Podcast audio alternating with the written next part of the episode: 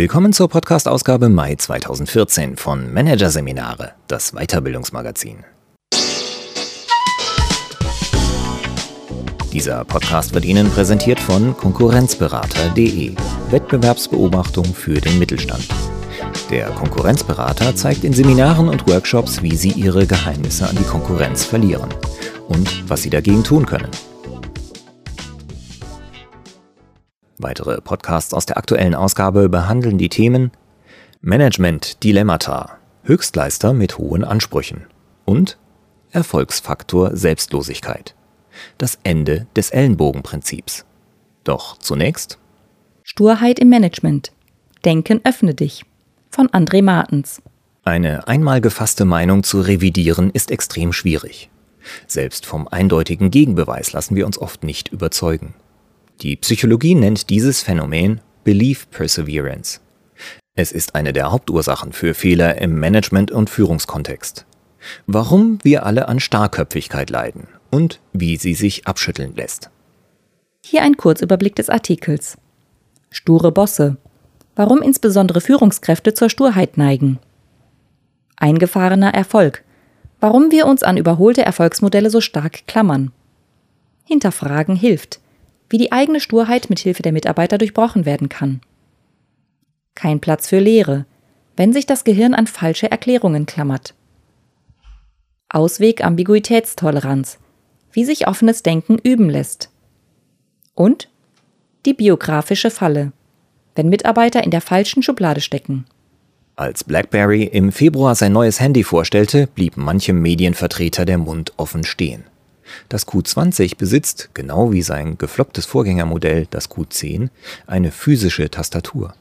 Wohl kaum einer hatte damit gerechnet, dass sich das kanadische Unternehmen weiter dem unaufhaltsamen Touchscreen-Trend widersetzt.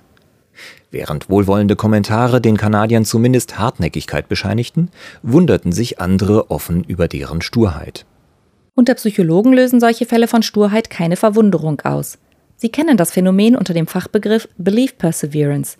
Der Neigung, von einmal gefassten Überzeugungen und Einstellungen nicht mehr abzuweichen, stellt sich die Realität auch noch so quer.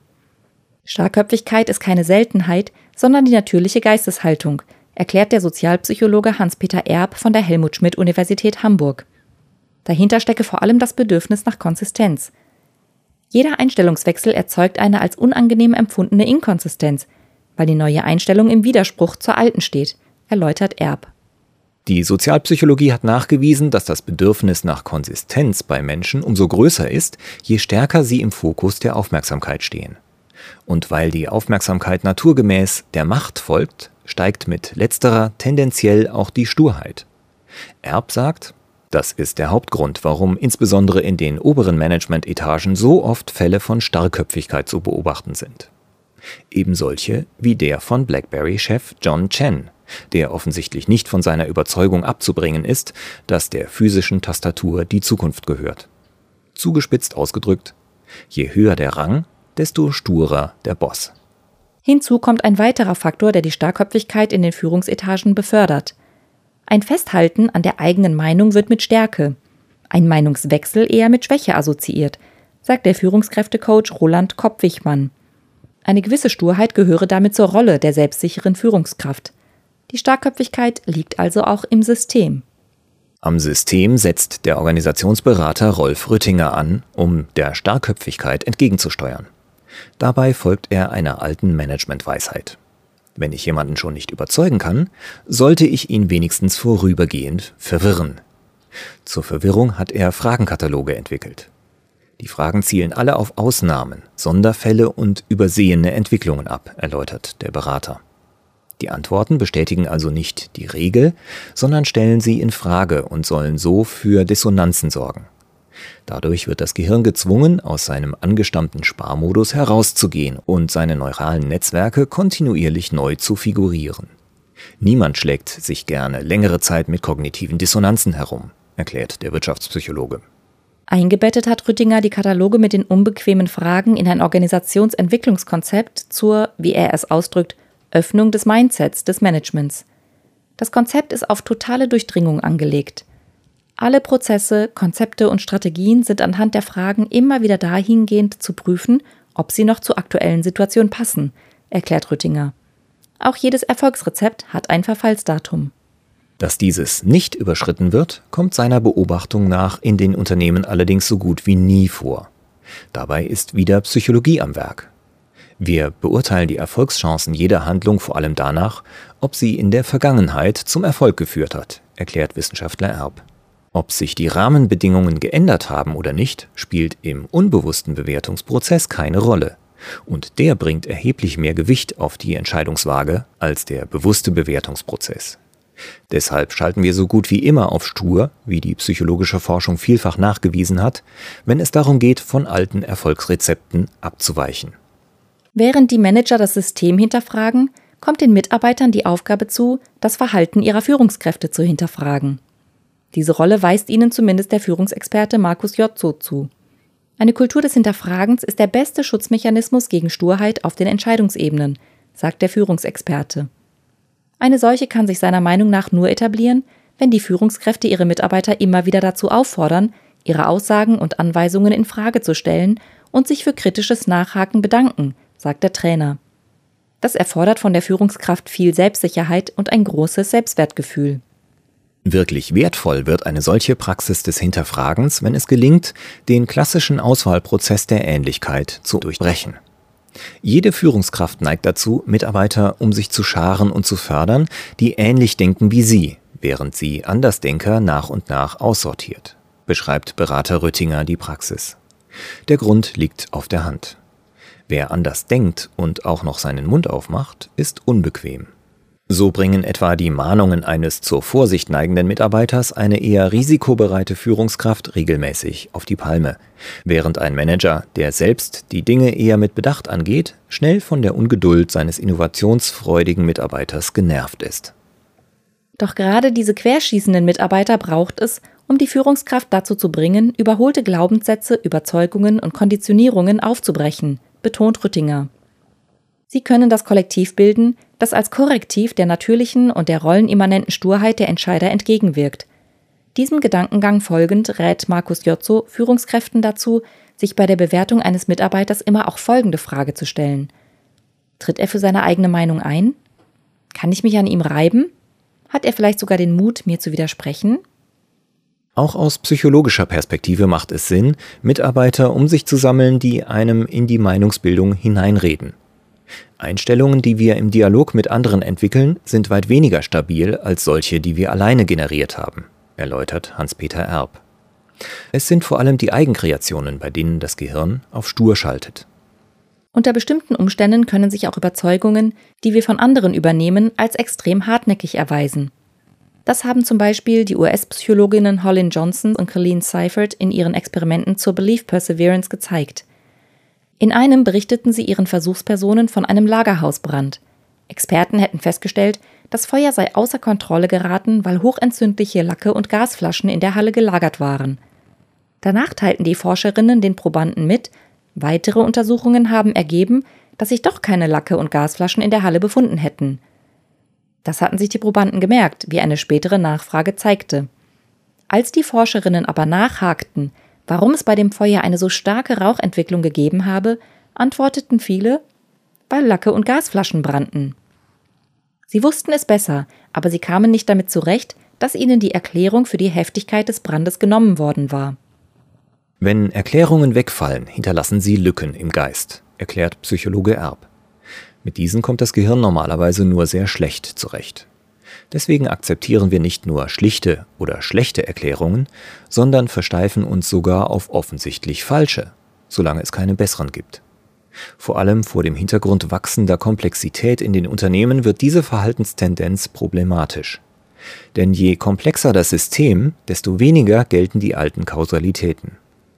Organisationsexperte Rüttinger sagt, viele Manager klammern sich trotzdem an diesen alten Kausalitäten fest und steuern so offenen Auges das Unternehmen an die Wand.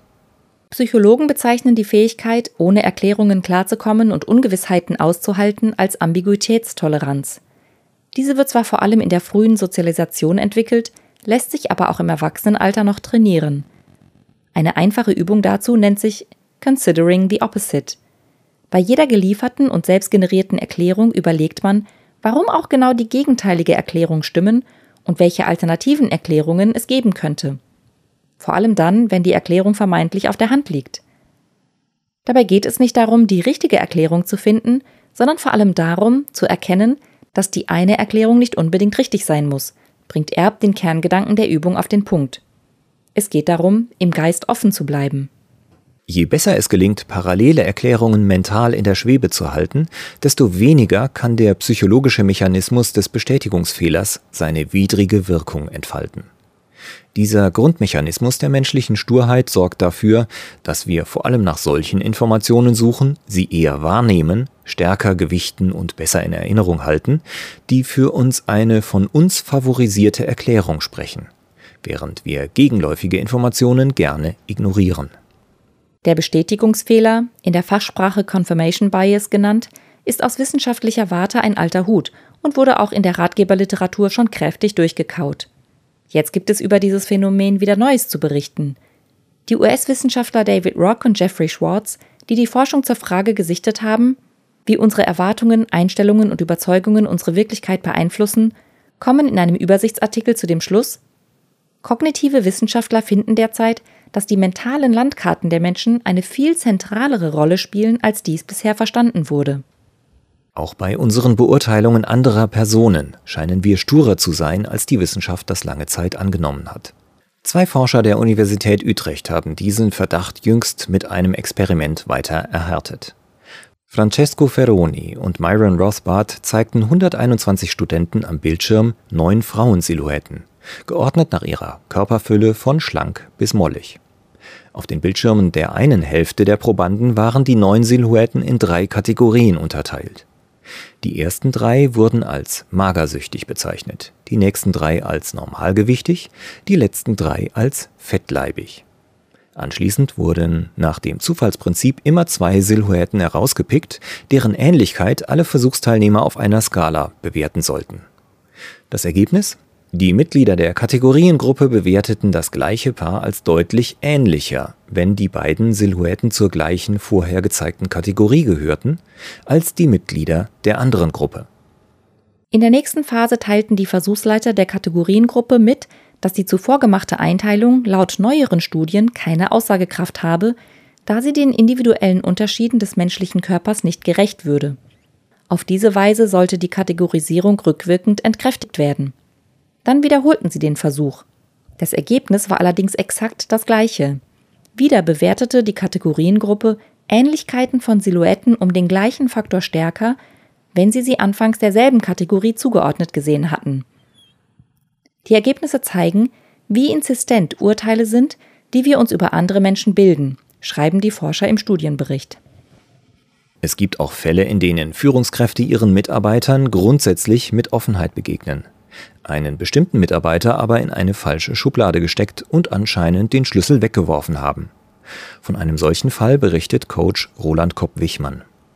Ein Klient erzählte im Coaching von einem sehr fähigen Mitarbeiter, den er aber nicht befördern konnte, weil er für eine Führungsrolle vollkommen ungeeignet sei. Im Coaching-Dialog stellte sich heraus, dass diese Überzeugung auf sehr fadenscheinigen Gründen beruhte, berichtet Kopp-Wichmann. Das Unterbewusstsein des Klienten hatte diese Gründe an den Haaren herbeigezogen. Hintergrund? Die Führungskraft hatte einen älteren Bruder, der sie in ihrer Kindheit unterdrückt hatte. Diesem ähnelte der vielversprechende Mitarbeiter äußerlich und wohl auch etwas in Gestik und Attitüden. Die Ähnlichkeiten waren der Führungskraft nicht bewusst gewesen.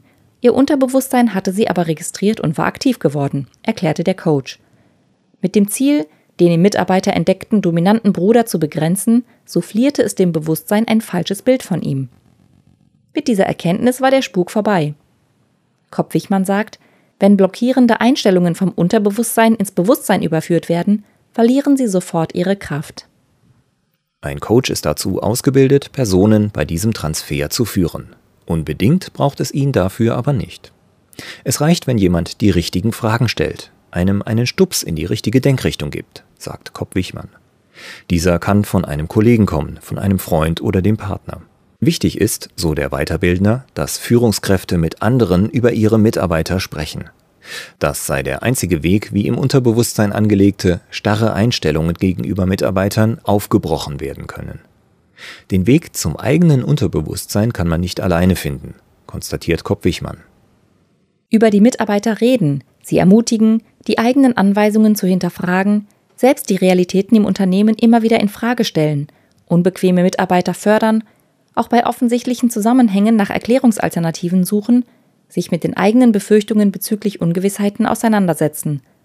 Alles in allem sind die Maßnahmen, die zu mehr Offenheit im Denken führen, kein Hexenwerk. Man muss ihnen gegenüber nur offen sein. Dabei hilft, wie so oft, vor allem Einsicht. Mirko Bauch, Führungskraft bei der Bosch-Niederlassung in Braunschweig, hat bereits mehrere Auslandsstationen hinter sich. In Brasilien, Australien und China hat er teilweise sehr andersartige Denkweisen kennengelernt und vor allem einiges über sein eigenes Denken erfahren. Er hat erkannt, was im Grunde genommen für uns alle gilt. Ich neige dazu, ein Sturkopf zu sein. Dieses Wissen hilft mir, im Kopf offen zu bleiben.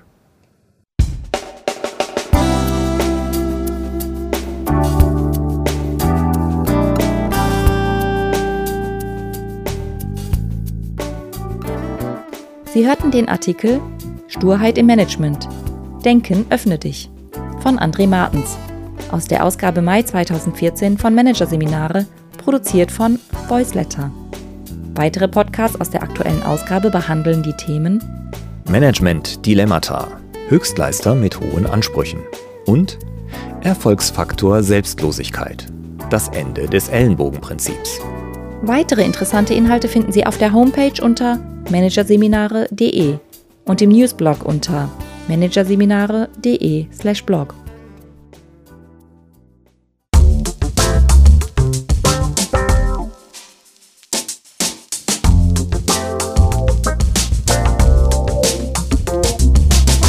Das war der Podcast von Managerseminare, das Weiterbildungsmagazin.